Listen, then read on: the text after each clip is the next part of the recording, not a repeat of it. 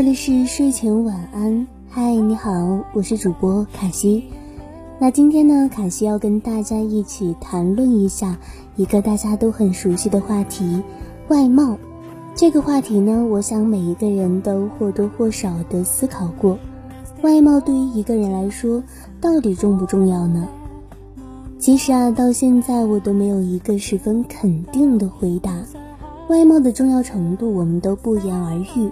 很多时候呢，外貌的确是一个加分项，但是不是一个决定性的因素。最主要的还是要依靠自身的发展。那你又是怎么认为的呢？好了，那一起来听一听今天的这篇文章。文章的标题是“长得那么美，当然是原谅他”。本文授权来自公众号“丽囧”。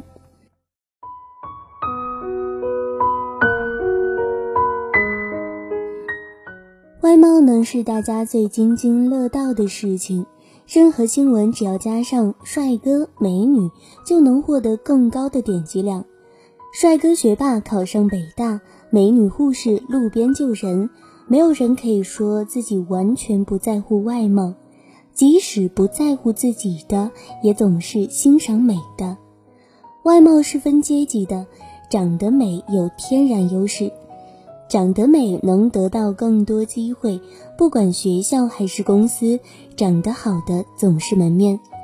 长得美能得到更多关注，你不一定还记得曾经班里成绩最好的，但是你一定还记得班花班草。长得美能得到更多谅解，大家经常说的一句话：长得那么美，当然是原谅她。颜值就是正义。马埃利奥特曾说过：“美，什么是美？在人生每一个有趣的方面都有大量的美。然而，美既不能充饥，也不能养家糊口。这句话放在现在就错了。美真的能养家糊口？美颜产品遍布吃喝用生活各个领域。”从美颜手机到化妆护肤，到养颜汤，到健身卡，到服装饰品，完全能拉动 GDP。长得美呢，也能带来工作机会。模特、主持人、明星、网红，就算是不需要颜值的工种，同样能力的两人，一定也是长得好看的被重用。所以，变美是为了未来。而亚洲四大邪术也让这个时代的美越来越普遍。泰国的变性术，韩国的整容术，日本的化妆术，中国的 PS 术。其中啊，泰国的整容术是最厉害的，改头换面，还可以改变人生。这从韩国的影视剧里就可见一斑。美女的诞生，一位又胖又丑的女人被老公背叛，然后整容成了一个漂亮的长发美女，去勾引老公，成功复仇。丑女大翻身，一个又胖又丑但是唱歌很好听的女人做假唱替身，整容后爱情事业双丰收。整容行业一开始是为了战争服务的。战争中有大量伤员面容被毁，需要整容。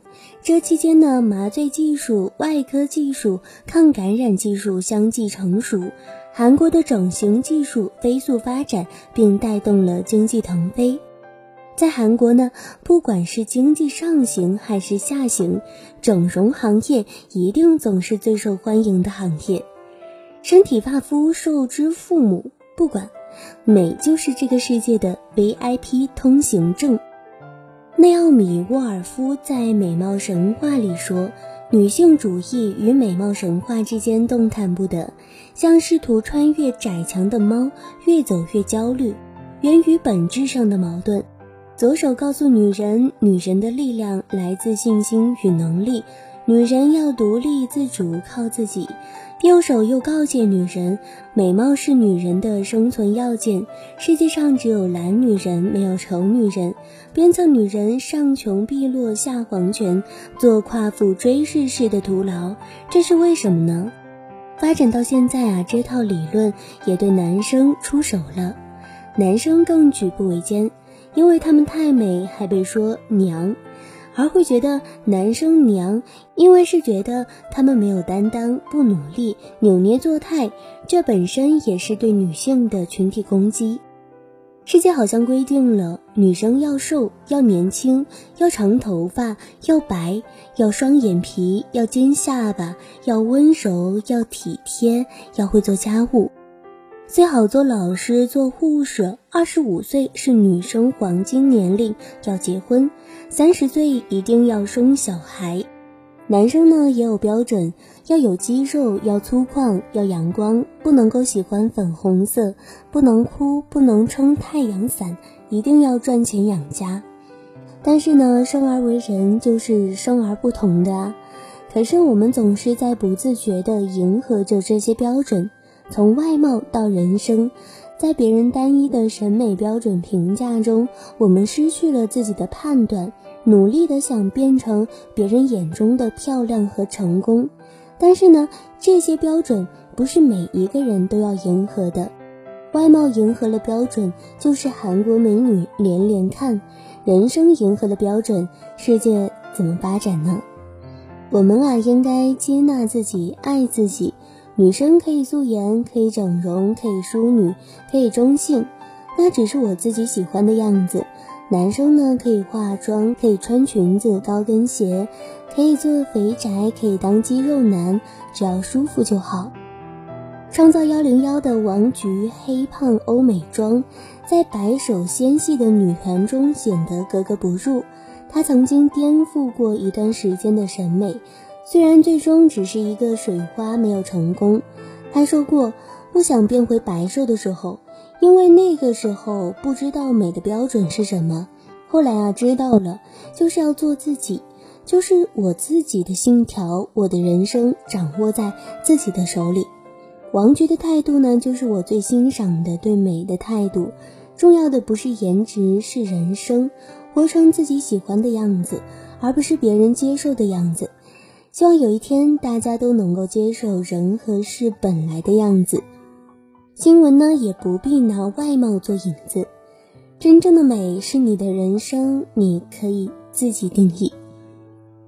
就算只谈一场感情，除外都是一时虚荣，不等于在蜜月套房游玩过就可自入自出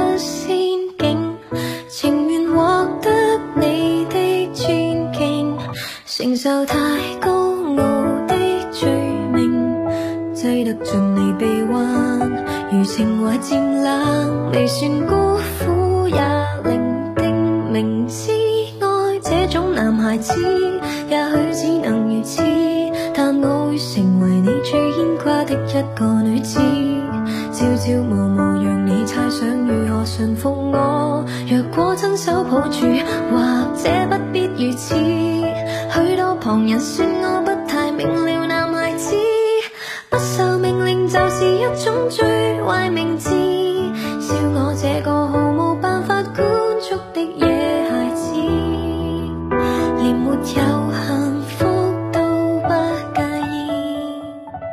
好了，那以上呢就是本期节目的全部内容了。的确啊，真正的美呢是自己的人生自己定义。掌握自己的人生轨迹，而不需要去刻意的迎合别人。希望呢，我们都能够过成自己所希望的那个样子。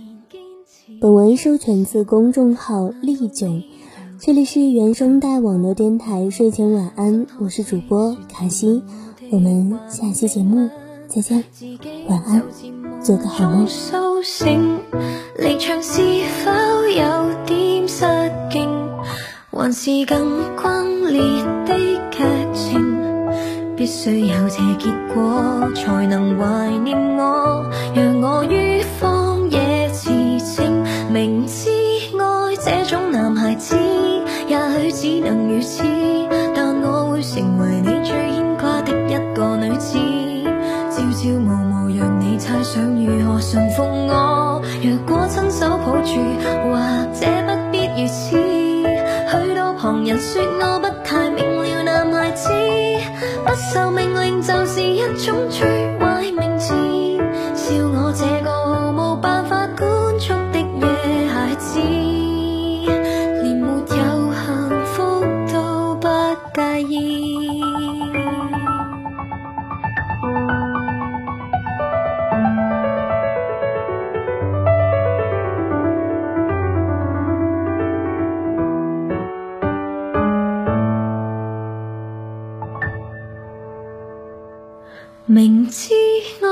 种男孩子，也许只能如此，但我会成为你最牵挂的一个女子，朝朝暮暮让你猜想如何驯服我。若果亲手抱住，或者不必如此。许多旁人说我不太明了，男孩子不受命令就是一种最坏名字，笑我这个。